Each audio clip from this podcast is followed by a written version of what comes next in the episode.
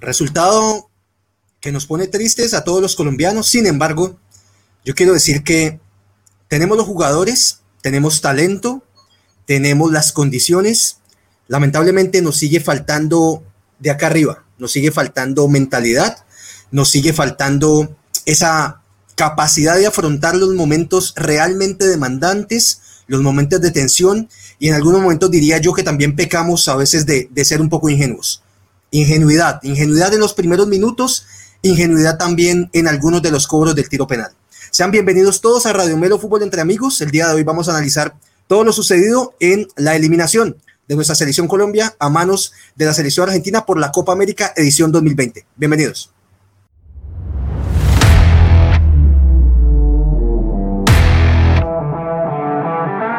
Si disfrutas hablando de todo lo acontecido en el mundo del fútbol, este es tu canal.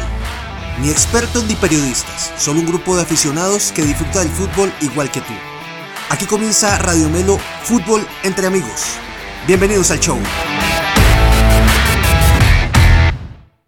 Amigos, buenas noches. Bienvenidos a una nueva emisión de Radio Melo Fútbol entre amigos, edición Selección Colombia. Colombia versus Argentina, Copa América 2020. Resultado triste para nosotros, acabamos de ser eliminados en la tanda desde el punto penal. Eh, lamentablemente fallaron los penaltis por si de pronto todavía no está enterado.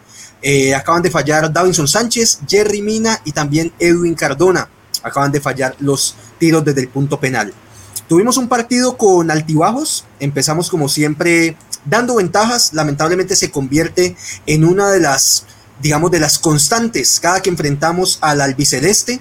Eh, nos siguen costando, costando perdón, esos primeros 10-15 minutos y con momentos positivos, vimos buenas jugadas que ya vamos a analizar, pero lamentablemente, como siempre, nos sigue faltando el centavo para el peso y diría yo que tiene que ver mucho con la parte mental de nuestros jugadores. Otros dirán que suerte, dirán que los penaltis son una ruleta, pero estamos aquí precisamente para analizar todo lo sucedido en el partido que acaba de terminar Doy la bienvenida a todos los parceros, a la banda de Radio Melo que me acompaña esta noche. Empiezo saludando a Manuel Alejandro Ortega. Manuel, mi hermano, ¿cómo te va? Hola Camilo, buenas noches. Eh, buenas noches para todos los que nos están viendo a pesar de, esta hora un poco tarde, pues un poco triste lo, de la selección, pues hay que analizarlo bien lo que, lo que decimos ahora de la mentalidad, pero bueno, al menos llegamos un poco más lejos de lo que de pronto creíamos al principio del torneo. Muy bien, Manuelito. Eh, eso es importante lo que decís. De pronto, si comenzábamos a revisar los primeros partidos de la selección, no daríamos por hecho que íbamos a llegar hasta el punto penal en la fase eh, semifinal del torneo y estando a, unos cuantos cobros de eliminar a una de las grandes favoritas como la selección argentina, pero ya entraremos a debatir todo lo que vimos en la noche de hoy. Continúo con Oscar El Bati Muñoz. Mi pana, el único que viste eh, que no se puso la casaca de la selección, pero la tiene colgada en la parte de atrás. ¿Cómo te va, mi viejo? Hola, Cami. Bien. Eh, bueno, pues sí, decepcionado con la eliminación del equipo, como siempre, este, porque hubo momentos del partido en que creo que fuimos más, que si pudimos acelerar un poquito durante los 90 minutos, creo que le, le podíamos haber hecho más daño a Argentina. No sé, después de hacer el, el empate, por qué el equipo se echó para atrás. Eh, no sé si es reflejo ya de, del objetivo de empatar o algo que ordenó Rueda o es la reacción natural de Argentina. Eh, pero pensando un poquito en, lo que habíamos hablado desde el comienzo de ese torneo, creo que era una, un torneo de prueba para, para que Rueda encontrara el equipo, transmitiera su idea a los convocados. Y creo que se ha encontrado equipo, creo que se ha, se ha encontrado en varias partes del, del, conjunto. Hay cosas por mejorar, por supuesto, jugadores que faltan. Yo creo que en resumen, eh, yo creo que un, torneo, un buen torneo para Colombia. No salimos por la puerta de atrás, no nos comimos tres o cuatro eh, como, como era antes en otras semifinales cuando Chile nos eliminó. No nos comimos tres o cuatro, pero nos dominó en el juego y salíamos eh, de, de, otra forma diferente. Yo creo que esta, esta vez una, fue, fue algo diferente, pero como es decir, siempre nos falta algo y tal vez sea algo mental. Perfecto, Bati. Gracias, mi hermano. Ya entraremos a analizar todos los factores, eh, los elementos, los jugadores y lo que vimos también de las decisiones técnicas de Reinaldo Rueda Rivera. Eh, para este resultado, triste, hermano, queda uno con la bronca eh, se alcanza a ilusionar uno, pero también tenemos que ser, diría yo, objetivos y en algunos momentos considerar que tuvimos algo de suerte. Con algunas jugadas, ellos también la tuvieron, pero ya entraremos a analizar quién de pronto durante los 90 minutos fue merecedor de avanzar eh, a la final de la Copa América edición 2020. Continúo saludando a la banda de Radio Melo, continúo con Nicolás Esteves, el tipo de la melena. Nicolás, mi hermano, vos sos uno de los que aquí siempre ha dicho que nos falta inteligencia de juego. No sé preliminarmente cuál es tu, percepción de lo que acabamos de ver con la selección Colombia. Sí, nos, falta intensidad en momentos claves, em, inteligencia de juego, como mismo lo estás diciendo en ese momento. El Bati lo dijo muy bien. Habíamos empatado un partido que estaba difícil contra Argentina, no es fácil. O sea, uno, uno puede ver que la selección Colombia compite y trata de competir de igual a igual, pero eso no lo hace cualquier selección. Es difícil, a pesar de que no tenga los mejores jugadores como lo tenía hace una década pero aún así conseguimos el empate y era el momento de seguir de largo, era el momento de meter, teníamos todos los jugadores de ataque ya puestos en campo, o sea, no era ninguna opción de, de disponer los jugadores de otra forma para defender, habíamos metido puras opciones de cambio, ya estaban adentro. Entonces, si querías meter un jugador defensivo, pues listo, saca uno para refrescarlo y meter medio campo a otro que defienda un poquito más, pero no cambies totalmente la mentalidad de juego. Yo, yo no creo que haya sido orden de Reinaldo Rueda, yo creo que fue algo más de los jugadores, que también por desgaste físico, también tenemos que entender que corrieron detrás de eh, los más delanteros de Argentina son muy buenos, son unos monstruos. Leonel Messi es un, es un monstruo, es un monstruo, ese tipo no lo coge nadie. ese tipo no lo coge nadie. Y estar detrás de él 90 minutos es un desgaste muy bravo. Entonces uno puede entenderlo por ese lado. Ahora, la tanda de penales, eh, pues no, pues yo la vez pasada patearon bien, los metieron, los defensas, dijimos aquí que antes de que patearan habíamos apretado, porque cómo van a poner a patear los centrales, eso casi nunca se ve, es muy raro. Eh, hay casos, obviamente, ejemplos, Sergio Ramos, bueno, otros defensas que meten goles de, de, penal, pero nos parecía raro. Esta vez repitieron exactamente el mismo tiro que hicieron la vez pasada, o sea, es como pensaron que Argentina no había visto el partido. el mismo orden. el mismo Exactamente el mismo orden. La vez pasada el bate había dicho, yo escuché que los jugadores eh, habían escogido el orden en ese momento porque se sentían con la, con la confianza. ¿Por qué tienen que repetir el mismo orden? ¿Se sintieron con la misma confianza exacta en este mismo partido? Entonces, bueno, muchachos, cosas por revisar, pero sí pasa por lo mental. No más el saludito. No, papi, así se me ponga bravo, eh, había que decir las cosas de una vez. Muy bien, perfecto, Nico. Eh, paso finalmente con Oscar Iván Beltrán, el negro de Radio Melo. Mi pana, ¿cómo te va? Eh, no sin antes felicitarte por la gran labor que hiciste en los programas anteriores como host también, eh, la gente muy contenta con tu trabajo, mi hermano, siempre, siempre muy bien y, mostrando que aquí en Radio Melo lo que tenemos, papá, es talento para, para dirigir estos programas. Mi hermanito, ¿cómo te va, papá? Y, tu análisis preliminar del partido de hoy. Gracias Camilo por, por esa bienvenida, por esas palabras. Igualmente a los muchachos, eh, estamos conectados aquí, panel de lujo, como decía en la presentación del, del programa del día de hoy. Eh, a diferencia de ustedes, yo me siento satisfecho porque si una selección Colombia que viene a una Copa América a ensayar, llega a donde llegó y de la manera en que lo hizo, ¿cómo será entonces cuando enfrentemos una Copa América con el objetivo de ganarla? O sea que yo me siento satisfecho, yo me siento tranquilo y yo creo que más tranquilo es a Reinaldo Rueda porque cumplió su objetivo en miras a las eliminatorias. No nos se nos olvide que el objetivo de esta Copa América es eliminatorias. Y una segunda frase, Barrios es el puto amo. Gracias Camilo por la bienvenida es nuestro, es nuestro mejor jugador, mi negro. Es, es el mejor jugador de la Copa América en este momento. Sin embargo, quiero empezar también con la nota positiva y es que hay buenas noticias. Todavía tengo cupo en la buceta de Luis Díaz. Son bienvenidos a subirse a ella. Porque aquí lo he dicho en reiteradas ocasiones. Y a vos, Bati, te estoy mirando. Esa voz. A vos allá con tu camisetica blanca. Esa voz que has defenestrado a Luis Díaz. y te he dicho que es el jugador sobre el cual se debe construir. No, el, equipo del que juega, que es un equipito. Dije que tenía que ganar la titularidad en el Porto y no lo ha hecho. Pero en la selección Colombia, cuando ha jugado, lo ha hecho bien. Que unos partidos en que este, le faltó algo, pero, pero esta Copa América ha sido toda, desde que lo dispusieron de titular, toda de él. Yo lo he resaltado en todos los partidos que ha jugado esta Copa América. Pero te reconozco, pero sí te reconozco que desde el, principio, te reconozco que desde el principio dijiste que el, que el equipo debería construirse alrededor de él y él se ha ganado la, él se ha ganado eso a pulso. Bienvenidos, bienvenidos a la buceta de Luis Díaz, todos se pueden subir a ella. Bueno, muchachos, vamos a empezar hablando de... de Memorto no saludó, ¿o sí? Sí, sí, primero, todos, primero. Todos pico, viejo. Sacarlo. Papá, ¿qué hora es por allá? Ya, hay que hablar más fuerte, Morto, que no te escuché. Perfecto, muy bien, muchachos. Venga, por acá aprovecho para saludar a las personas que están conectadas. Voy a dar unos saluditos rápidamente. Por ahí está, a ver, a ver, a ver, a ver. Está por acá Diego Fernando Garcés, como siempre. Alejandro Barón. Está Adolfo Esteves. Don Adolfo, buenas noches. Norberto Medina, Norberto, gracias por acompañarnos. Está también Sergio Salazar, Gonzalo Acte, Tobías Leiva, parte del equipo de Radio Melo, David Durán. David, hermano, gracias por acompañarnos. El noble desde Los Ángeles. Saludos, David. Desde Los Ángeles, perfecto. Está también el parcero Raúl que nos acompaña. Eh, está Federico Esteves, como siempre. ¿Quién está? Juan Garzón. Juan, gracias por acompañarnos.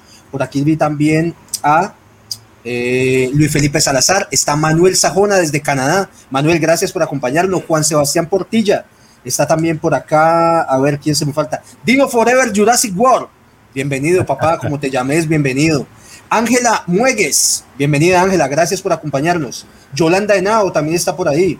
Eh, ¿Quién más me queda? Andrés Millán, parte del equipo de Radio Melo. Jorge C. también nos acompaña eh, desde Perú. Gracias Jorge por acompañarnos. Nos dice, nos vemos el viernes. Va a estar bueno el picado. Por acá dice, eh, ¿qué? Ah, que salude. Acá me dicen por acá que salude a la mamá del arquero de Argentina. Muchachos, el arquero de Argentina hizo su trabajo.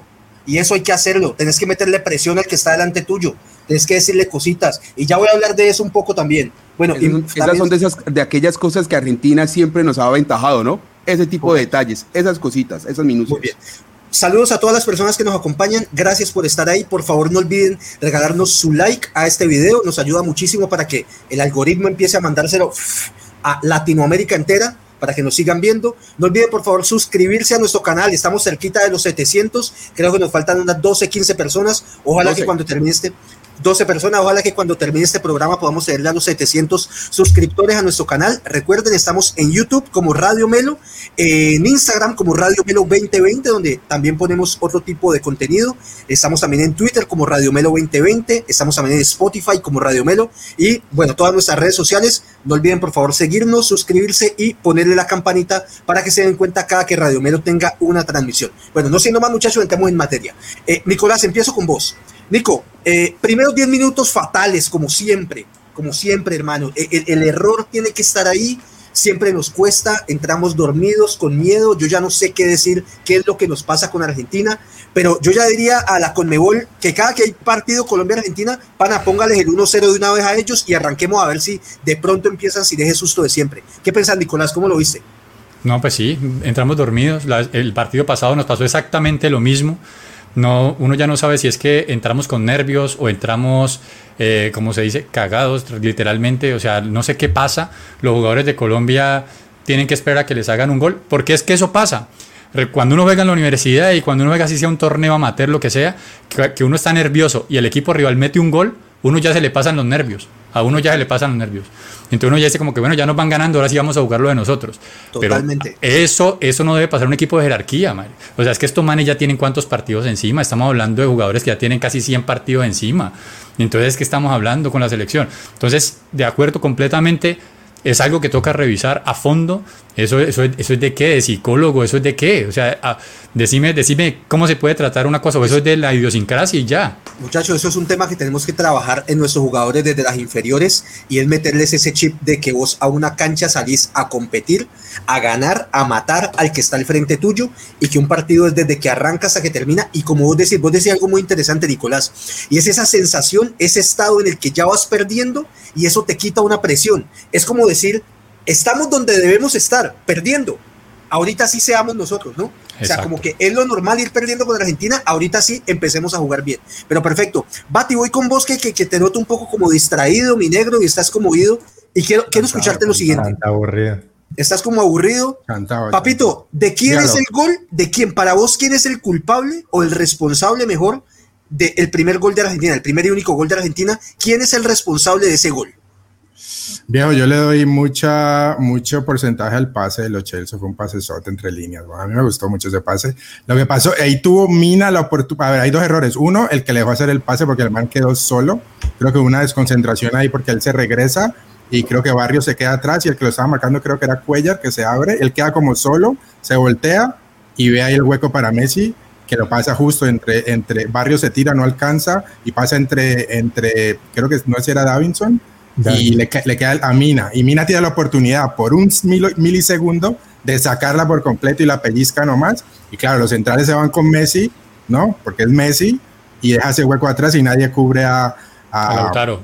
A Lautaro. Entonces puedes decir, nadie marcó el del pase, eh, Mina se equivocó no cerrando bien a, a, Messi y en los que se distrajeron no, no, no, marcando a Lautaro que quedó solo en el medio. Este, pero yo, yo le doy mucho porcentaje al, al pase que fue entre línea muy bueno. Listo, y, y sin mucho, yo creo que Mina, Mina tuvo que haber cerrado con más fuerza ahí, pero es el miedo. Pero el miedo, a ser penal.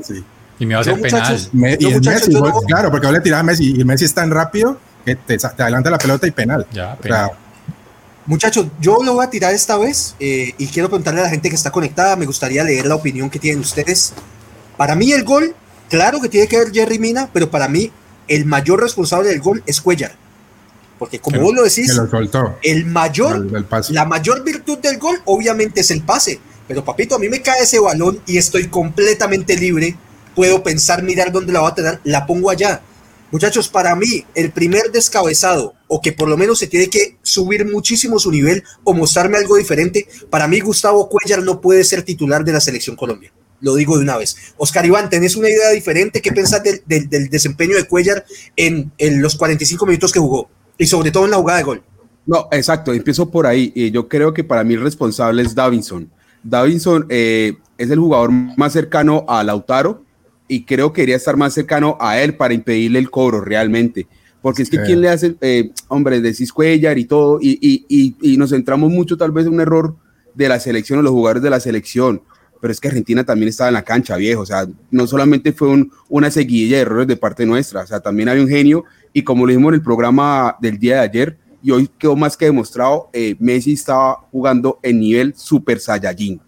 Yo, que en el segundo tiempo lo desaparecimos un poquito, ¿eh? No, no, pero aún así, toca a pesar de eso, pero a pesar de eso, nivel super hombre, el, a Colombia nos eliminó, pero lo que mostró Messi hoy, de ver que Davinson chocaba contra él y se caía, de que Jerry chocaba contra él y se caía, o sea, fue una cosa de locos hoy.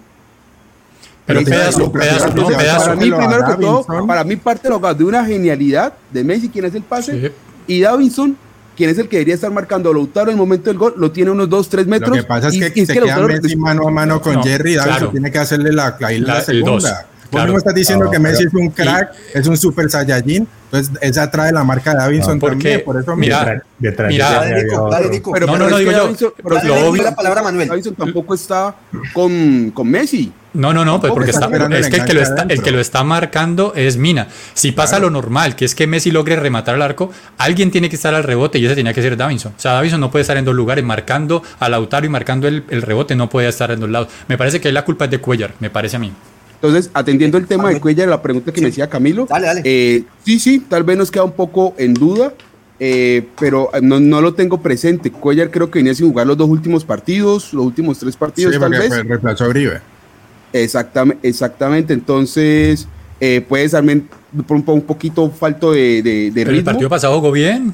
El partido pasado fue titular. Yo no lo mataría por completo, me parece que cumplió, o sea, tuvo ese error eh, pero yo, o sea, podemos discutir si puede ser titular, que es lo que dice Camilo. Yo creo que la titular es Barrio Uribe, eh, pero Cuellar no me parece una mala opción. De acuerdo, de acuerdo, tu, opinión, tu, opinión, ¿Tu opinión frente al responsable del, gol de Argentina? Eh, yo lo veo también, como dice Oscar, más un poco hacia Davinson. Eh, del pudo haber estado más cerca de Lautaro porque adelante él había otro jugador entre, entre Jerry y Davinson, había otro jugador colombiano ya haciéndole el doblaje a Messi, él podía salir un poco a marcar a, Lautaro. Eh, pero bueno, es una, una, genialidad, como dice el Bati, ese pase una genialidad que es barata cualquier defensa y Messi que, que con una miradita así de reojo ya vio dónde estaba Lautaro y no, y no tuvo sino que ponerla ahí. Entonces, no, digamos que no, es una culpa compartida, pero me, parece que no es un error tan grave como para tirar a matar pues a, los jugadores. No, no, no, ya, ya, aquí voy a argumentar lo que estoy diciendo, muchachos. Voy a hacer una comparación. Las comparaciones, como dicen, son odiosas, pero quiero ver lo siguiente. En el, en el partido anterior contra Uruguay yo decía, hey muchachos, ¿qué tal el desempeño de Valverde, de Vecino? Eh, Nicolás, ayúdame con los otros dos. Eh, de, de, Arrascaeta Y, y Betancur sobre todo. Muchachos, yo digo lo siguiente. Vos para ser volante de primera línea, si tu característica principal va a ser el buen juego, el buen pase, vos tenés que ser un Iniesta, un Pirlo, un Xavi, o sea, un man que seas, o sea, que seas tan, tan dúctil con el balón, o un Tony Cross, o que hagas tantos balones precisos y pases precisos que tu tema de marca no sea tanta responsabilidad tuya. A mí lo que me mata y lo que, perdón la expresión, lo que me caga de Cuellar es que Cuellar no le mete una patada a nadie. Cuellar no le mete el bracito a nadie. Y decía, voy a hacer una comparación. Primero lo de Uruguay, hoy contra Argentina. Paredes, eh, Rodrigo de Paul. Muchachos, son volantes mixtos pero que te meten la pata cuando hay que metértela, que te corren cuando hay que correr, que te hacen un pase como el que vos decís, el de los Chelsea el día de hoy. Pero muchachos, a mí el tema de Cuellar es que Cuellar trota, trota la cancha. Cuellar es un jugador que trota, ah, que a Cuellar le cae un balón y que probablemente te la va a entregar bien al que está al lado, muy probablemente. Pero para mí el tema de Cuellar el día de hoy no fue bueno y yo sigo diciendo, aunque ustedes digan que no, que es una super jugada y que bendito Dios ese gol que nos hicieron, eso nadie se salva de ese gol, Muchachos, el pase que sale, el pase que sale, él tiene que estar marcando al volante que llega de frente. Nicolás, no sé si que tenés algo para decir sobre eso. No, pues o sea, estoy completamente de acuerdo. Hay falta de intensidad. Creo que, bueno, yo no sé quién era el que decía el grupo que no, que todos rescatados del primer tiempo, que todo bien. Yo decía, no, muchachos, aquí también hay cosas por ver. Eh, que Colombia sí dominó después de que reaccionó después del gol y que tuvo ciertas jugadas de peligro y todo, está bien y eso es, eso es destacable. Pero que había ciertos puntos bajos en la selección, siempre los hay. El partido pasado también los hubo. Eh, el caso de Tecillo, el caso que vos lo estás diciendo ahorita de, de, mm, de Cuellar. Eh, el mismo Zapata no ser capaz de meter un gol, o sea, toda la Copa América sin un gol, o sea, eh, hay puntos que toca mejorar mucho y, esa parte de, meter más duro en la mitad del campo no puede recaer únicamente y exclusivamente en barrios. Muy bien, muy bien muchachos, por ahí perdón, ya le doy la palabra a los demás, está por ahí acompañándonos también Boris Arias, que dice Super Saiyajin Barrios, que la sacó de la raya, gran partido de Barrios. Pero Lautaro también tenía que pegarle arriba, ¿cómo le va a pegar abajo? Sí, claro, también es, parte que lo come el delantero. Está también Andrés Aguas, que dice, el responsable del gol de Jerry, cuando tenés la oportunidad de rechazarla y haces esa bobada, te vacunan. También está por ahí Hernando Barrera, que dice, queríamos ser campeones ganando un solo partido. Ese es un dato, no una opinión. Muy bien ahí. Pero ojo, ojo, que Paraguay llegó a la final Empatando sin, todo. Sin ganar ni un solo partido. Eso fue como en el 2011, 2010. no, no, no. Y Colombia, y Colombia en la anterior Copa América se fue igualmente sin perder un solo partido y creo que sin recibir gol también. En la anterior Copa América. Ah, sí, llegamos a y todo. Muy bien, muchachos. Continuemos hablando por acá. Eh, Bati, vuelvo con vos. Nos meten ese gol y uno siente como que Colombia Curiosamente toma como su segundo aire, se le sale el susto, como dice Nicolás, y empieza a jugar un poco mejor. Contame cuál es la percepción tuya después del gol de Argentina, qué destacás de Colombia en esos minutos, del minuto 10 que fue el gol en adelante, eh, sobre todo en el primer tiempo. No, eso es una de las cosas que destaco de Colombia también, este, lo, lo, hizo en otros partidos, que puede reaccionar en el mismo partido contra Argentina por eliminatorias, que el equipo tiene al menos eso, que tiene reacción, no se queda eh, atolondrado por el golpe del gol, ¿no? Porque hay veces eh, un equipo bueno te mata, te hace el primero y va por el segundo porque aprovecha el golpe. No, Colombia sabe reaccionar, lo ha demostrado, tiene carácter. Eh, me gustó mucho, desde ahí yo creo que empezó a salir lo de, Luis Díaz. Me gustó, es un, es pelado que, que tiene mucha personalidad, tiene mucha personalidad y se te puede llevar dos o tres, puede ser, puede ser contra Argentina, puede ser contra Uruguay o puede ser contra Brasil. O sea, a él no le importa. Y, y, eso, eso fue lo que yo más rescaté. Creo que el equipo se asentó un poquito más, hizo mucha presión al frente al principio, algo que perdimos en el segundo tiempo cuando sacamos a Dubán y a Borré. O sea, ganamos, ganamos muchas cosas y perdemos otra. Y otra fue la presión, que nosotros estamos presionando mucho arriba en el primer tiempo y rescatamos algunos, o al menos obligamos a Argentina a salir en largo y así recuperar la pelota nosotros. Eh, esa parte fue importante. Eh, y, y, bueno, hubo ahí donde nos acercamos, tuvimos esa jugada de cuadrado que le pega con la izquierda y que la saca el arquero abajo, ¿te acordás? En una jugada. Sí, sí, le hubiera quedado más a la derecha, de pronto hubiera sido mejor, pero había que pegarle con la izquierda. O si, eh, estuvieran jugando contra el Inter, ahí sí cuadrado la mete, si no, Exacto, es que ahí es. Eh, y después, y los dos postazos consecutivos, ¿no? El de, el de Barrios, después de, Sí, que pegó en el palo y fue un tiro de esquina, y en ese tiro de esquina, un cabezazo de Jerry que pega en el, en el horizontal. Este, entonces, el equipo mostró reacción. Yo creo que durante el primer tiempo, yo creo que se acercó al menos a empatar y dejó una buena sensación y ya bueno, hablaremos de segundo tiempo lo que pasa. Me parece que cuando el equipo se está aceitando, a la medida que pasan los partidos, lo vimos después de la, del Mundial del, del 2014, que estaba Peckerman, que Colombia jugaba casi que todos los partidos parados en mitad de cancha hacia adelante, que uno sentía esa tranquilidad de que el equipo presionaba arriba, pero era porque estábamos demasiado firmes, demasiado aceitados. En este partido se, se notó mucho la presión arriba, eh, una persona como Borré o sea, apretando cada centímetro y el arquero varias veces le tocó rechazar el balón prácticamente porque lo tenía encima y eso contagia a los compañeros. Vos un, no, y él va corriendo y, va llamando, y él va llamando a los otros, les va haciendo así, para que vengan a vamos a apretar. Vos de compañero de Borré, vos que, que Geman se está matando, vos tenés que correr, a vos te da pena quedarte parado mirando. Entonces eso me pareció que eso lo perdimos para el segundo tiempo. Muy bien, muy bien. Oscar Iván, ¿vos qué pensás de la figura de Rafael Santos Borré? Es un jugador, lo de Rafael Santos Borré es un tema curioso. Él es un delantero, eh, se ha destacado en su equipo, en especial en la etapa de River, en que, bueno, es un delantero goleador. Sin embargo, las funciones que él desempeña en la cancha, el tema de la presión alta, eh, siempre perseguir al lateral que sale por su banda, eh, querer siempre recuperar el balón acá en, la primera etapa del juego. ¿Cómo viste lo de Rafael Santos Borré? Y, y si lees de pronto que el tema del cambio eh, acabando el primer tiempo, fue para darle, de pronto, de, pronto estaba agotado de tanto correr, Argentina un equipo súper intenso. ¿Cómo lo viste, mi negro? Sí, me parece particular el, el tema de, de, Borré porque yo creo que es un jugador que sale muy bien calificado a pesar de que nunca estuvo en su posición. Siempre fue jugador para sacrificio, como lo decís vos, para desgastar, para empezar la marca desde la salida del equipo contrario y a pesar de que, como lo acaba de decir, no jugó en su posición natural, lo hizo de, la, de buena manera, ¿no? Entonces, eh, no sé, no lo tengo presente, tal vez Borre sea el jugador más joven de, de esta convocatoria. No sé si sea un factor para Rueda. Hamilton Campas. Hamilton. Ah, Hamilton y probablemente el, defensa central, eh, el que, que no, lo pusieron a jugar. Lucumí, creo que ellos tres deben ser los más jóvenes. Deben ser los tres más, los más, tres más jóvenes. No sé si haya sido un factor esa decisión o no, tal vez, pero el hecho es que tenía pulmón. Eh, cumplió con la tarea que le puso el profe Rueda. Ya me gustaría verlo entonces nuevamente y para calificarlo como realmente se merece cuando juegue en su posición natural. De momento me parece que lo hace muy bien, es una opción de cambio, es una alternativa dependiendo del rival. Lo hizo muy bien contra Brasil, lo hizo bien hoy contra Argentina.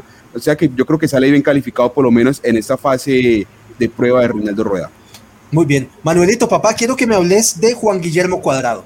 Para mí, hoy no tuvo uno de sus mejores partidos. No sé vos qué pensás. Eh, me sigue debiendo, sobre todo, hoy, hoy curiosamente no estaba ni siquiera levantando bien el balón. No estaba cobrando bien las faltas. Eh, todas se quedaban a media altura. ¿Cómo viste a Juan Guillermo Cuadrado, Manuel?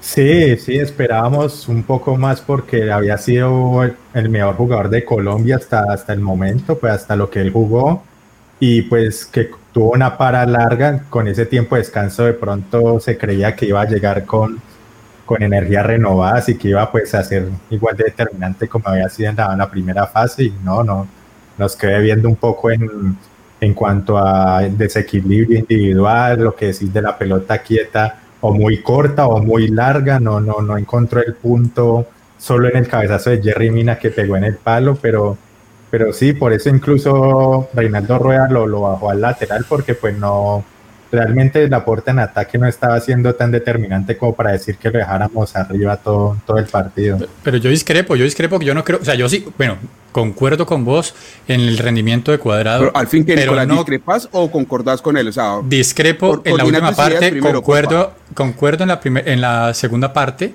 eh, en que Reinaldo, pero Reinaldo Rueda no hizo los cambios porque yo creo que lo bajó al lateral fue para todo lo contrario, para dar más ataque. Y de hecho, fue, sacrificó a Borré para poderle dar más equilibrio en el medio campo con, con la subida de Muñoz y darle pues más salida, pues el, el, el tándem allí con, con, con, Chará por la derecha. Entonces, es que las, por ahí leí un comentario, creo que era de Luis Felipe Salazar, que decía que, que sacaron a Borré por meter a, a, Chará.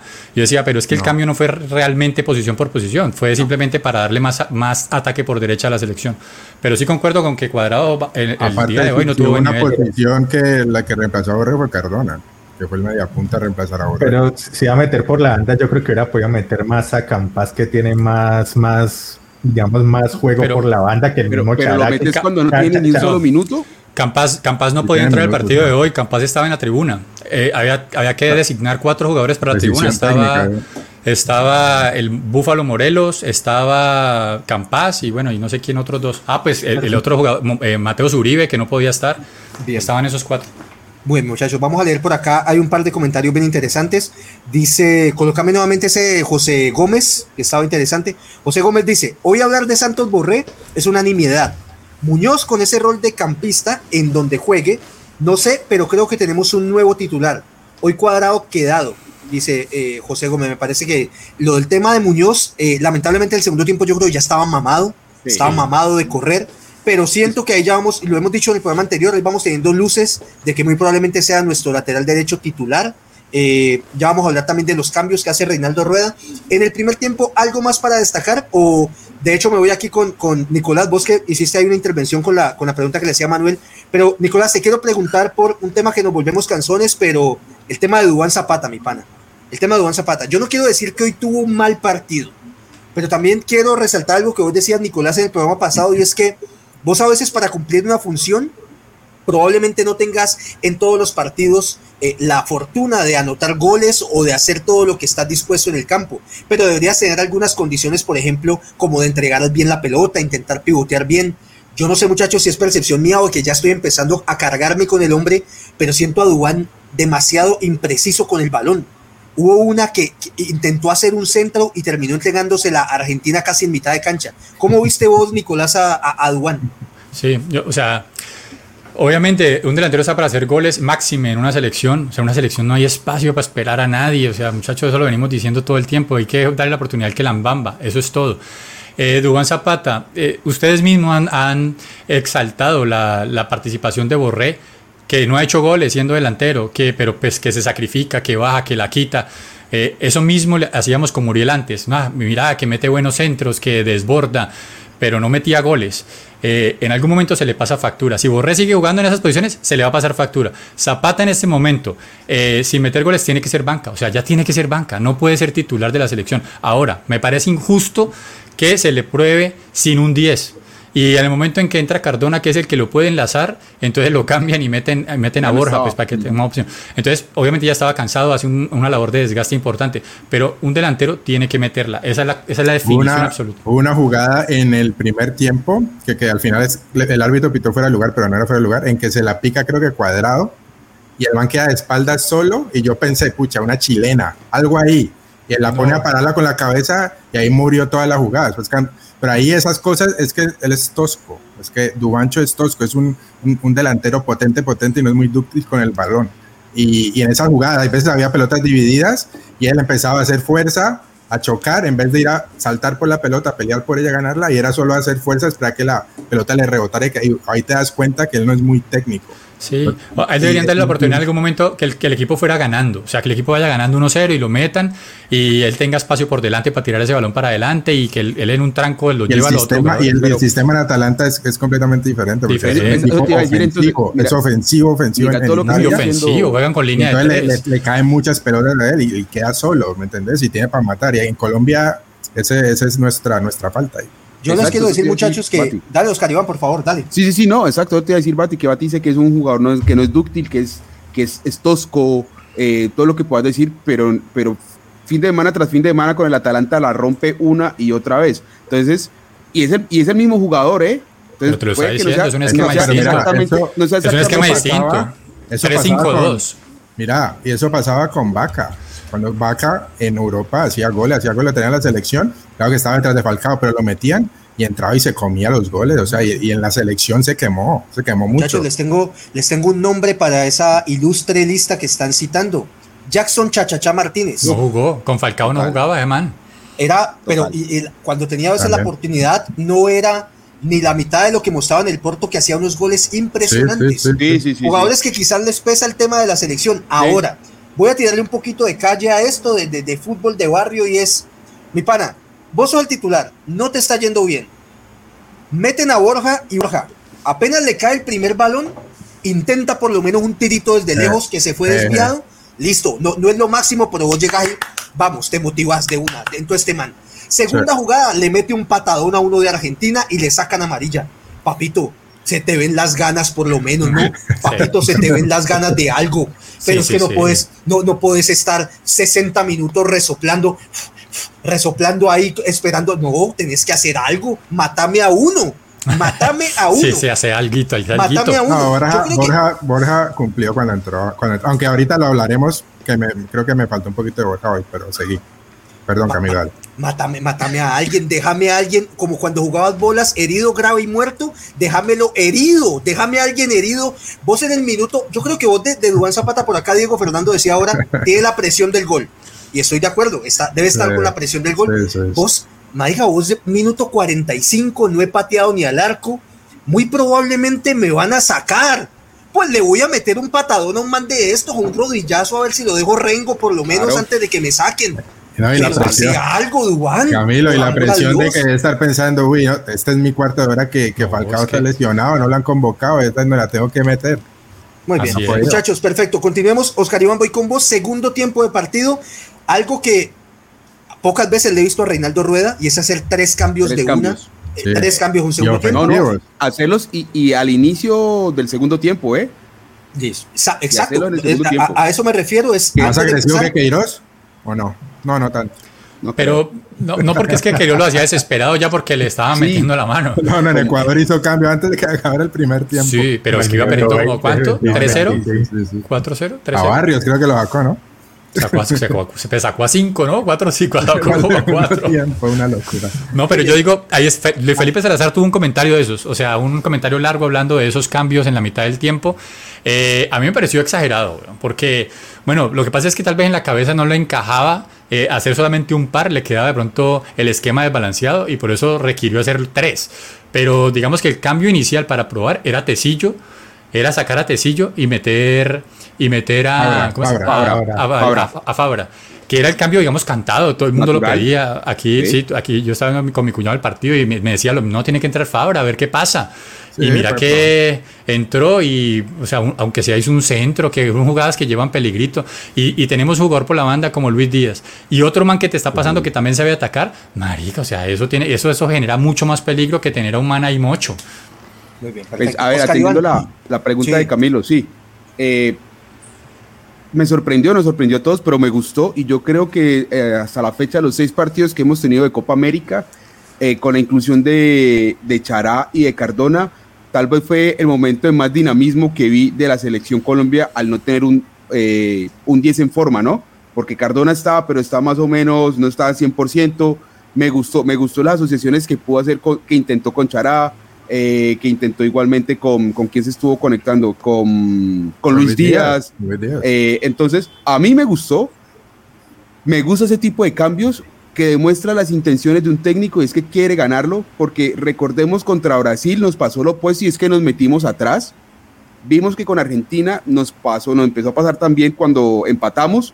No sé si lo decías tú, Camilo, en la introducción, si ya es una, un chip que tenemos y es que nos echamos para atrás y Colombia históricamente no le va bien cuando se echa para atrás. Entonces me gustó que Reinaldo hiciera, eh, por lo menos, por lo menos movió fichas y demostró que quería igualar el partido. Por lo menos yo me siento, me me siento gustó. conforme, me siento y me gustó. A mí me gustó. Un momento, por favor. Sí, Qué pena, Bati. Por dale. acá la gente está pidiendo, por favor, que leamos los comentarios. Radio Melo es un programa para ustedes, así que vamos a Pero leer los espera, comentarios. Espérate un momento, Camilito. Sí, antes de que los leas. Eh, para las más de 60 personas que están conectadas en este momentico, si alguna de esas 60 personas no está suscrito al canal, suscríbase al canal. Eh, queremos llegar a los 700 suscriptores el día de hoy y sé que con ustedes lo podemos hacer, así que abajito les aparece un botón de suscribirse, hágalo, es gratis para todos ustedes. Igualmente denle like a este video, compártanlo en sus redes sociales y comenten. Eh, así que gracias por ayudarnos a llegar a la meta de los 700 seguidores el día de hoy. E igualmente, finalizado el programa el día de hoy, podrá encontrarlo en nuestro podcast, ¿no? Que nos puede encontrar en Spotify, en Google Podcast y en Apple Podcast como Radio Melo. Así que si no disfruta de ver la presencia de Camilo que regresó el día de hoy de unas merecidas vacaciones y es algo de entender, nosotros tampoco la disfrutamos, pues sencillamente nos puede escuchar en su podcast de preferencia, con su aplicación de preferencia. No. Pero dale, Camilo. No, pero acá en YouTube lo disfrutan más. Mira, va. Mira cómo, cómo vas a comparar esto con un podcast. Toma. Muy bien, muchachos. Dice por acá. Dice, eh, a ver, Juan Garzón dice, Dubán Giroud Zapata, me fui muy por allá. Dice por acá, eh, Federico Esteves, Federico Esteves dice, Fabra hizo en 10 minutos lo que Tecillo no hizo en 600 minutos. Ya vamos a hablar un poquito de Fabra.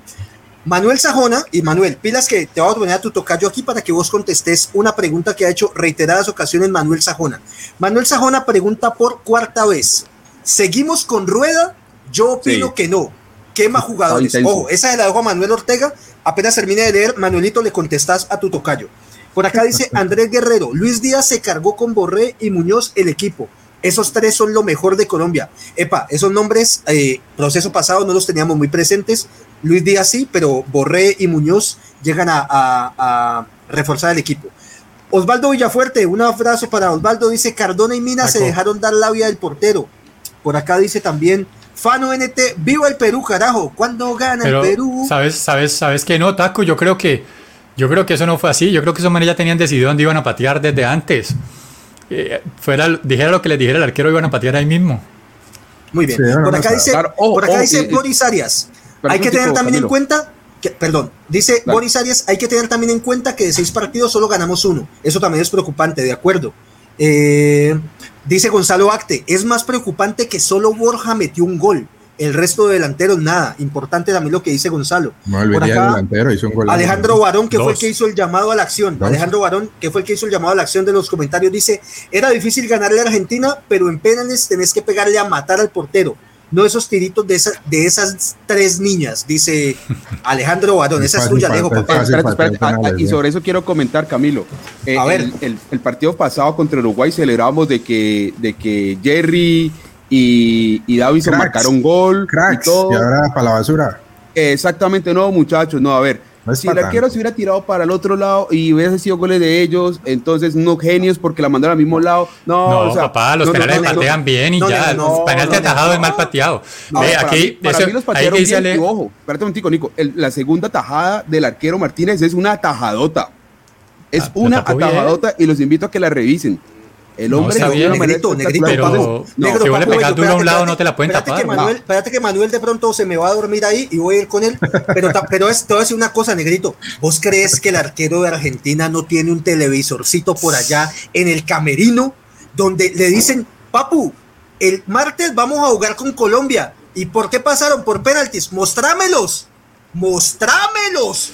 Y si vos ya sabes que a tu compañero se lo taparon porque lo pateó igual, aún no te debería pasar por aquí como, no, no creo ¿Qué cambio?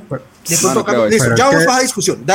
Manuelito, papu, tu tocayo te decía si hay que seguir con rueda o cambiarlo. Contestale, por favor. Eh, claro, hay que seguir con rueda. Apenas lleva ocho partidos y apenas, apenas está encontrando el equipo. Hay que, hay que dejarlo seguir trabajando a ver que encuentre ya la solución arriba. Ya me parece que abajo de pronto ya, ya la tiene un poco más clara. Ya el equipo tiene una base, ya lo podemos decir casi completo ya de pronto es seguir mirando a ver si ya probar con Borja, a ver cómo nos va, o, o si de pronto en un futuro regresa el Falcao a salvarnos, Manuel, pues bueno. Manuel, pero, fíjate que. no, déjenme acabar a Manuel, déjenme acabar a Manuel. acaba, pensé que llegó a acabar. O sea, para sacar a Rueda en ocho partidos, y es que está quedando jugadores, todavía no, antes se está sacando nuevos jugadores. ¿Qué jugadores quemó? Y, te sumo, y te sumo, Morto ha venido de menos a más. O sea, el equipo está jugando cada vez mejor. Me parece que el equipo ahora sí está encontrando opciones de ataque. Y no creo que pase por quitar a un jugador y poner a otro. Pasa más por el entendimiento del esquema que tiene el, técnico, que ya los jugadores se arriesgan a hacer los movimientos que requiere el sistema. Me parece que no tienen por qué sacarlo en ningún momento. Está, está mejorando, está bien. Muy bien, muchachos. Vamos a darle un par de minutos, muchachos, al tema. Eh, Pati, empiezo con vos. ¿Son los penaltis una lotería? ¿Son los penaltis una lotería? Por ahí, ojo que Ángela Ángela Muegues está muy eh, participando mucho y dice, así es Nicolás, si le pegas bien es imposible que le tapen. Eh, sí, obviamente un, penalti bien cobrado. es un arte. Eso existe, es un arte. existe mayor posibilidad, pero entonces entremos un poco en esa, en esa discusión. Bati, para vos los penaltis son una ruleta, una lotería o es un tema que se trabaja pilas. Oscar Iván tiene un argumento importante y yo se lo valido. Si contra Uruguay Jerry Mina y Davinson lo hubieran votado, estaríamos diciendo desde ya que eran unos burros, que por qué patearon eso, lo patearon muy bien. Pero ojo, muchachos, inocencia. Inocente es, no tiene maldad, fruto del amor, el que yo le di, como dice el vallenato, papito. Bati, ¿qué pensamos de eso? Eh, no, eso se trabaja, eso se trabaja. O sea, claramente hay otros factores ahí que entran en, ¿no? Al final, el, eh, cuando está hablando de la definición ya después de los 90 minutos, ¿no? No un penalti durante el partido, pero de pronto ya la presión, el, ¿no? El, el momento te llega eh, de pronto nadie ha fallado y te queda vos, y, y esas otras cosas mentales que entran, pero los, aparte de eso, los penaltis se trabajan. Por lo, lo, pegas bien, lo, lo puedes hacer de dos formas, este, este, ubicarlo bien contra el palo o engañar al arquero. Y hay gente que lo tiene medido, porque eso es un arte, sobre todo Moreno. como sobre todo los que tienen, los que engañan al arquero, que la tocan a un ladito y que esperan el último movimiento del arquero en el último momento y se la cambian, eso es un, eso es un arte. Hay otros que lo aseguran como Borja, que lo hundió en el centro y arriba, que fue un balinazo, así, así se le pega, o saber engañar al arquero, como lo hacía Valentierra, como lo han hecho Dairo Moreno. Cristiano, Dairo Moreno. Este, pero no, eso se trabaja, eso se trabaja y se agarra confianza. Y de hecho, toda esta semana estuvieron diciendo que los jugadores eh, que Reinaldo estaban practicando los penales en los entrenamientos. Dijeron que llevaban un mes practicándolo. Exacto. Y ahora te lo digo, te, perdón, Bati, por interrumpirte. En mi concepto no son penaltis horriblemente pateados, es decir, No, ninguno fue a dar a, la, a la tribuna. Pero No, muchachos, Nico, voy con, Ni- dale, ¿quieres terminar Bati algo ahí o, o voy con Nico? Recordemos No, no. que también había un arquero en el arco. Para mí, la segunda tapada. No, también, o sea, siempre es mitad y mitad, siempre es mitad, o sea, también hay algo, pero si vos lo cobras bien, bien, bien, el arquero no te llega. No te, uno yo le quiero, mira, en este momento, yo aquí- ya- Nicolás, ya te doy la palabra. a vos. Yo en este momento aquí en mi celular veo que hay 73 personas conectadas 76. 76. Y yo quiero preguntarle a las 76 personas si estaban viendo el partido, cuando Jerry Mina se para al frente del balón, ¿ustedes no pensaron en algún momento lo va a tirar al mismo lado? Lo iba a No, tirar al mismo lado, es que lo Sí, pateó todos lo igualito. sabíamos. Todos lo sabíamos. igualito. Es que Ahora, muchachos, y eso no es de ahí nuevo. Dale, Nicolás, dale, usted- Nicolás. ustedes han visto en la liga española, en la liga inglesa, que antes de que cobren un penal, te botan una estadística donde te dicen dónde han cobrado los últimos penales y es muy probable que el jugador la tire ahí. Uno, uno ve los puntos, uno ve los puntos y uno dice, es muy probable que la tire ahí. Y ahí la tiran. Es Latan Ibrahimovic, que se cansa de meter penales. Aquí mismo lo dijimos en uno de los primeros programas. Muchachos, siempre le pega abajo a la izquierda. Los arqueros Mira. ya saben cómo no se la tapan. Yo, yo la verdad, yo porque es que no hay datos de Jerry Mina y Davinson cobrando penales, pues es que no cobran penales. El único dato que tenemos es del último partido. Lo que pasa es que vos puedes entrar en el juego mental en que se la tiro al mismo lado o se lo cambio. O el arquero va a pensar que se la va a cambiar y me- entonces la va a tirar al mismo. Entonces yo en verdad no le, no le pego porque le tiró al mismo lado, sino porque no le pegó duro más arriba. Si lo vas a tirar al mismo lado, asegúralo más. Ahora, porque vos puedes entrar en el juego mental de que si se la Ahora. cambio o no se la cambio. Ahora, muy bien, Manuelito, voy con vos nuevamente y te pregunto esto. Eh, estamos hablando de Jerry Mina y Davinson. Háblame un poco del partido de Edwin Cardona y también él se come el penalti, también se lo tapan. Ese fue, en mi concepto, un poco peor pateado que el de Davinson de Jerry Mina. Fue mucho más al centro. Pero Manuelito, te quiero decir una cosa. Esto es una discusión de, de nunca acabar, pero muchachos, yo siento a Edwin Cardona, o por lo menos lo veo físicamente peor que antes. O sea, muchachos, es que, es- es que, o sea, uno lo ve. Hubo un momento, muchachos, que el balón se le fue largo, estando como en la banda derecha, y eso es como cuando uno no ha jugado fútbol en seis meses y llega a jugar en Guayabado y que le tiran un balón y uno es como intentando alcanzarlo y no puede. Manuelito, ¿qué viste de Edwin Cardona? Eh, sí, claramente, físicamente, pues lo hemos, como hemos siempre lo hemos visto gordito así, por eso, por eso no le dan los 90 minutos. Claramente, si el, si el nivel físico él fuera impecable, él sería el 10, él jugaría ahí en vez de borreo. Pero pues mire que ni para 45 minutos le da, él, él tuvo el tanque como para los primeros 20, 25 que le dio para hacer e- ese pase para, para el gol de, de Díaz. Se mete balones. él- Eso es Sí, lo no, que hace él- es, él es bueno, o sea, él tiene técnica, él sabe Eso jugar, pone, pone bien el cuerpo, pero el, ya el tanque no le da para más de No. 25 minutos y pues ese es el problema con, con el gordito. Pues. En un- Ahí en no hay un más que partido- buscarle. Perdón, Nico, Nico, disculpame un momentico. Oscar Iván, para no dejarte por fuera de la discusión. Oscar Iván, mira el comentario que hay en pantalla de Jorge C. Dice, el arquero de Argentina le dijo a Mina, yo te conozco, sé a dónde le vas a pegar. Se escuchó en la transmisión. Negrito, si a vos el man que está al frente tuyo te dice eso, no es que diga, ay, este man se la sabe toda y me la va a tapar. Vos no pensás de pronto, no la voy a tirar igualita, sino que de pronto se la tiro rastrera. De pronto. O sea, Eh, vos decís, el man te está diciendo, yo te conozco, sé a dónde le vas a pegar y se me está metiendo acá, obviamente. Pero vos no decís, voy a pegarle un riflazo al medio mejor, a ver si de pronto aseguro. No, porque entonces ahí, empie- ahí empieza el juego mental, ¿no? Ah, bueno, entonces Ok. me está diciendo, entonces voy a pensar en cambiársela, pero, ah, pero si Claro, me lo es está diciendo para que se la cambie y realmente Sí, se va a sí. tirar cuando yo... No, eso se entra en unas minucias muy... Sí, que- sí. que, sería entrar en el campo de la especulación y sería más, más bien una discusión para jugadores de poke, consideraría, consideraría yo. Además se lo Entonces, dijo a no. todos. Además se lo dijo a todos. No, no, no, no creo que tenga nada que ver. Eh, el arquero hizo lo que tengo, tuvo que hacer. Tal vez no, no debe haberse permitido porque se, se, se, se, alcanzó a escuchar por lo menos en la transmisión colombiana cuando Rafa Dudamel se callaba y dejaba de escuchar porque qué berracos para hablar.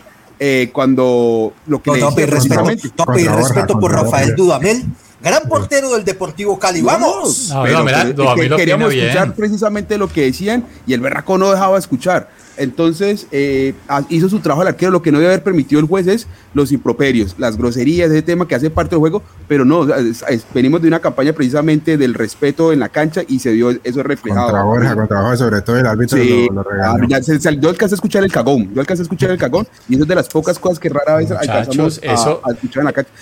Sí, Camilo, Eso, eh, Nicolás, eso lo escuchamos ahora, porque no hay porque público. público, total. Siempre lo vas a decir.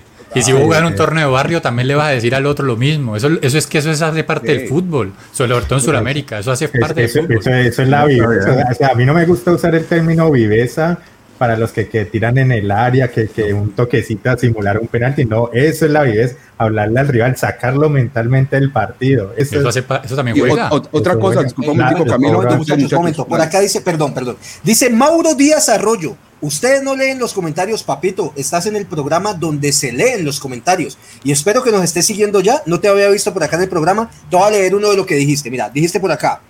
Rueda, por favor, no más tecillo. Sebastián Pérez, Morelos, Chará y Cardona, por Dios. Maurito, ahí está. Papito, seguinos, ¿no? Seguinos, un me gusta.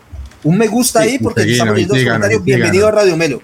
Para, para Mauricio, ese es tal vez el programa donde más comentarios se lee de todo Latinoamérica. O sea que de todo Latinoamérica, es que más comentarios leemos. Sí. Y con base en lo que ustedes comprobado. opinan, con base en lo que ustedes opinan, aquí es que nosotros hacemos el programa, discutimos sobre eso.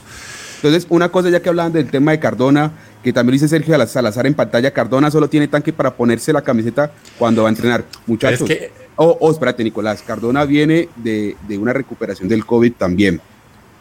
Ustedes no lo han vivido, yo ya lo viví y se los digo desde mi experiencia personal. No, entonces salite del programa, salite. No, salite, se Estás cansado, No, weón, ya te dieron los 15 no, minutos. No Ya te dieron los jugar, 15 no minutos de tanque.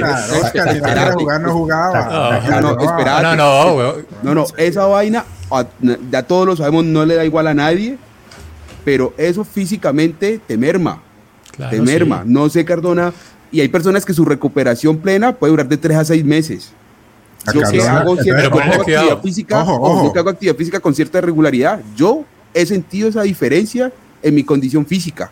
Entonces, Sí. no estoy, No, no pero estoy excusando, pero que puede ser una razón de Cardona. Ojo con eso, porque eso, eso quiere decir que Cardona fue el primer paciente de COVID, porque viene jugando hacia el 2018, weón. No, ponle cuidado. Viene, viene Que- con COVID hace cinco años, weón. El Muchachos, y una cosa es entrar en un partido donde vos puedes hacer pausa, alzar la cabeza, tocarla al ladito como hacía el pibe con Leonel Como Álvarez. hacen Boca, como hacen Boca. Y otra cosa es entrar en un partido que está a millón y, y- que tenés que jugar a, a- a full tanque Y 15 ojo, minutos. Flaco, y ojo que él ellos entraron, los, los cambios entraron bien, entraron a full, Sí.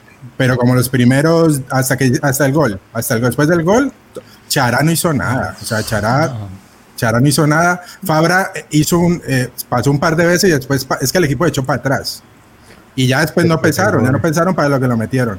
Entonces, este Cardona cumplió en sus 10 minuticos, hizo ese pase, hizo un par de pases buenos, metido lo que hace él, eh, pero hasta ahí. Y eso es lo que pasa. Eso es lo que te da Cardona. Cardona no te va a correr los 90 minutos o los 60 minutos. Te da pases, te da pausa, te, te mete también, pero no le da para más al, al Va gol. muy bien, muchachos. Aquí la cuña rápidamente. Muchachos, este viernes, después del partido Colombia versus Perú por el tercer puesto, vamos a estar aquí en emisión en vivo de Radio Melo Fútbol entre amigos para que nos acompañen con sus comentarios. Eh, también vamos a estar después de la final. ¿Será? ¿Qué? ¿Qué pasó? No, no, yo le digo aquí a Randy, a Randy Michael que dice aquí que no notaron una mejor Colombia sin James. No, No, no, no. Mu- Muchas Una espérate, cosa hizo falta. Pensaba- Una pensaba- cosa hizo ¿has falta. visto en las empresas, en las fábricas, que tienen una tablita ahí, un indicador, dice número de días sin accidentes laborales.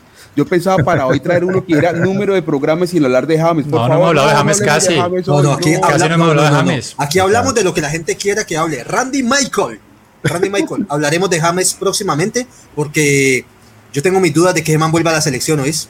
Continúa la idea, vaina- Camilo, primero, la idea del viernes, continúala. Muy bien, muchachos, estaban lo del viernes. Viernes después de Colombia-Perú, los esperamos para edición de Radio Melo, que hablemos del tercer lugar. Esperemos estemos eh, levantando las manos con el tercer puesto. Eh, también vamos a estar después de la final de la Copa América el sábado. Confirmen ustedes que son los que mandan toca, Toca revisarlo, lo miramos internamente. Lo vamos a revisar. Por ahora, viernes después de Colombia-Perú, estamos ahí. Joiner Cano dice, ¿eh? bueno, vamos por el tercer puesto. Joiner, papito, eh, suscríbete, seguinos un like, por favor, a las personas que están ahí conectadas. Ya saben que el viernes vamos a seguir con el programa del tercer lugar. Bueno, Nicolás, muy bien. Vamos 55 minutos de programa, ya vamos cerrando. Nicolás, eh, tu conclusión del partido. No quiero todavía que concluyamos el proceso, veamos cómo nos va contra Perú eh, en ese tercer puesto, que yo les digo, hay que salir a ganar. Pero yo eh, también te digo, esperemos muchos cambios del profe Rueda. Yo creo que le dar minutos a los que no han jugado Ojalá, y, es, y es válido. Y es válido esos partidos sin presión, esos partidos son buenos. Y contra Perú va a estar sabroso. Nico, papito, tu, tu, conclusión del programa, del partido de hoy y tu despedida, por favor. Eh, nos queda pasando, queda uno siempre con la misma sensación de que casi le ganamos a Brasil, casi le ganamos a Argentina, teníamos con qué, eh, si ponen a revisar nombre por nombre Argentina, pues adelante son monstruos, pero atrás son normales, absolutamente normales. Eh, es una Argentina absolutamente ganable. Nos quedamos otra vez con ese sinsabor al final, lo dicen por ahí, es mental. Esperemos que, esta generación le, le, pueda imprimir algo a la siguiente y de algún momento llegue el momento en que ya pasemos a ser dominantes contra ellos.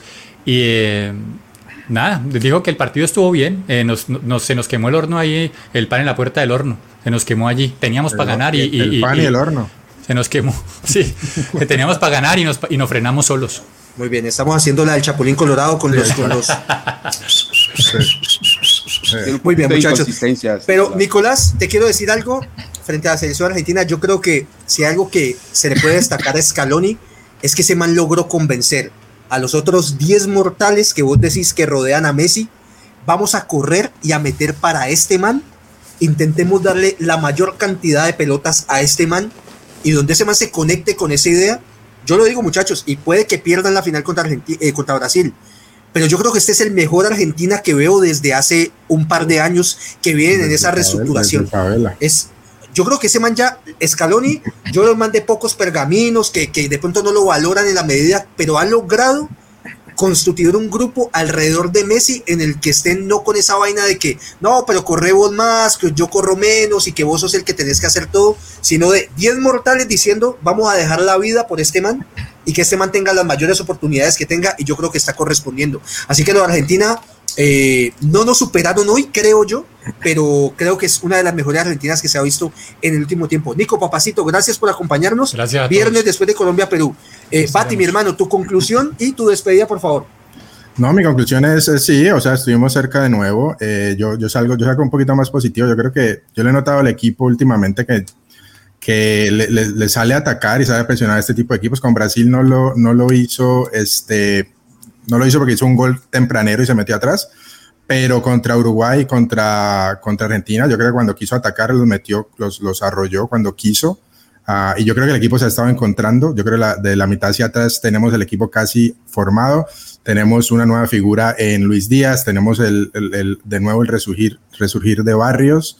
Nos falta encontrar nuestro 9 porque puede ser Falcao, pero cuando no esté Falcao tenemos que tener otro, puede ser Borja ese, yo hay que darle más chance a Borja porque se lo, creo que se lo ha ganado, y encontrar nuestro enlace, nos falta el 10, nos falta el creador, y, yo creo que el equipo ya está ahí, ya le está agarrando, copiando la idea a Reinaldo, y yo creo que tenemos banda, tenemos equipo para clasificar al Mundial, que es lo más importante, ¿no? Muchachos, Bati, de acuerdo con vos, se va encontrando el equipo. Ahora, permitidme soñar unos segundos. ¿Será que podemos perdonar a Villa por su mal comportamiento en su hogar y darle una camisetica de la selección Colombia y ponerlo a jugar por derecha? ¿Vos te imaginas eso, Luis Díaz y Villa por los costados, papito? ahí sí, ahí, sí, ahí, sí, Dubán hace Agarrate de las de atrás. Dubán hace de tres por partidos ahí, Juan. Rueda, es el momento del perdón. Perdonemos a Villa. Es un muchacho, se equivocó. Vamos, muy bien. Bati, papacito, gracias por acompañarnos. El viernes nos vemos después de Colombia versus Perú. Oscar Iván, mi negro, tu conclusión y tu despedida. Eh, bueno, muchachos, yo siempre, como lo, han podido ver a lo largo del programa, he tenido una, posición, una opinión mucho más optimista que la de ustedes, pero, pero es innegable pues, que nos, nos llegó la ilusión hasta el día de hoy. Eh, pero para mí es una Copa América sin sorpresas. Por un lado llega Argentina, por el otro lado llega Brasil. Final esperado por absolutamente todos. O sea que no hay nada de novedoso en eso. Eh, esperemos entonces qué tantos cambios hace Rueda en el partido del viernes. Yo considero que van a ser muchísimos. E igualmente tengo una muy buena noticia para todas las personas que, como saben, los, los seguidores acostumbrados, pero las personas que nos empiezan a acompañar desde emisiones recientes, es que aquí en Radio Melo hacemos un seguimiento en especial del fútbol profesional femenino aquí en Colombia. Y pues la mayoría, o vemos un alto número de, de seguidores del América. Y quiero informarles que este sábado, 10 de julio, inicia la Liga de Fútbol Femenina en nuestro país con un partido de América versus Deportivo Independiente Medellín, sábado 10 de julio a las 11 de la mañana, y el partido irá por Win Sport más, para aquellos que los quieran ver. Entonces, qué buena noticia, regresa el fútbol femenino a las pantallas de las canchas colombianas. Por ahí alguien decía que le, que, le pegaron como niñas y a Llorelin Rincón le pega sabrosísimo. Yo he visto dos penaltis que le ha pegado, pero calidosa. Esas de las que engaña al barquero. Entonces, eso de que le pegan como niñas es una bobada. en Radio Melo. Negrito, eh, gracias por acompañarnos, papá. Eh, nos vemos en la próxima emisión. Manuelito, tu conclusión y tu despedida. Eh, listo, ¿no? Como lo dije antes de empezar la Copa América, la idea era probar, encontrar el equipo y tratar de llegar a la instancia más lejana posible y creo que se cumplió. Tener siete partidos es, es bueno para Reinaldo, que apenas está empezando a tener más, más juego oficial para encontrar jugadores que le puedan servir para el proceso eliminatorio, que es lo que buscamos. Entonces, digamos que no, no estoy tan. Digamos que uno queda aburrido por, por salir así, pero pues digamos que no, no, está, no estamos tan mal. Hay que seguir encontrando ya la parte ofensiva el 10 que cuando vuelva James o Quintero y encontrar un 9 que, que pronto llegue a, hacer la mitad de lo que, lo, que hacer Falcao, que, que es lo que necesitamos y listo, seguir construyendo y, ahí vamos, ahí vamos. Bien, Manuelito, papacito, gracias por acompañarnos, buen programa. Eh, muchachos, yo quiero decir lo siguiente. Estoy de acuerdo en que, listo, quedamos aburridos por la derrota. Por ahí ya vi un par de argentinos que entraron al chat. Un saludo para ellos. Está por ahí Luciano, eh, que coloca la bandera argentina. Felicitaciones, mi hermano. Hay alguien más por ahí de Argentina. Eh, ganaron, hay que felicitarlos. Ahora, a mí, más allá de quedar satisfecho con el proceso que estamos llevando como selección, eh, que se está construyendo un equipo, que ahora tenemos un par de jugadores por fuera de estas convocatorias. Háblese de, no voy a decir James para que no me digan, ay, siempre hablo de James. Quintero, probablemente un Villa, eh, bueno, algún otro jugador, que, el mismo Mateus, el Falcao, el mismo Mateus Uribe que de pronto nos hizo falta el día de hoy. Son jugadores que... Roger Martínez. Ojalá, ojalá. no sé, no sé. Ojalá, de pronto dicen que lo quieren contratar en Boca. Ojalá esté un, un equipo donde pueda ser competitivo y nos dé una mano, porque adelante, yo creo que adelante todo el mundo tiene opciones ahora. Nadie lo está, nadie lo está metiendo. Ahora, ¿qué me quedó faltando? Después del show que nos hizo el arquero de Argentina, apenas acaban esos penaltis, yo voy y lo busco y le pongo una mano en la cara, pa. Sí, que me expulsen. Sí, pero no, no puedes hacerme un show de esos, ya nos ganaste. el Coroncoro Perea le, le mandaba la. claro, claro, o la, o la cuando iba a pegarle una patada voladora a Chilaver. ¿Se acuerdan de esa? Eh, me faltó de pronto un poquito de pelea al final. Muy bien, eh. muchachos, gracias a todas las personas que nos acompañaron en la noche de hoy. Eh, les repito, los esperamos nuevamente este viernes, después del partido por el tercer lugar de la Copa América 2020, Colombia versus Perú. Va a estar bueno ese partido. Acompáñenos, ya saben que aquí es el lugar para que hablemos de fútbol sin mayores pretensiones. Lo decimos una y mil veces, no somos periodistas, somos un grupo de amigos que queremos y seguiremos hablando de fútbol como nos gusta, eh, leyendo sus comentarios, sus opiniones, eso es lo más importante para nuestro programa. No olviden suscribirse a nuestro canal y darle un like yo a veces veo que hay tantas personas conectadas y solamente nos aparecen un poquitico de likes. Déjenos un like, por favor, que eso nos ayuda muchísimo para que más personas vean lo que estamos haciendo en Radio Melo. Estamos arrancando nuestro segundo año como Radio Melo, avanzando paso a paso, cerca de los 700 suscriptores. Esperamos, antes de que termine la Copa América, ojalá eh, completar esa cifra y seguir creciendo cada día. un like no cuesta, un like no cuesta un like no cuesta nada, yo creo que nos lo merecemos, pues, por menos por, por, por estar aquí acompañándolos. Y si no les gusta también, si no les gusta también. El de abajo también nos sirve. También nos sirve, muchachos, las opiniones son lo más importante. Así que nada, eso fue Radio Melo Fútbol entre amigos, Colombia versus Argentina. Eh, Copa América 2020, eliminados, pero seguimos en la lucha. Ahí vamos. Muchas gracias a todos, nos vemos. Pati, ¿querías decir algo más? Inglaterra, Dinamarca mañana, Italia en la final de la Euro. Lo discutimos el viernes. Lo discutimos el viernes, muchachos. Gracias a todos, nos vemos.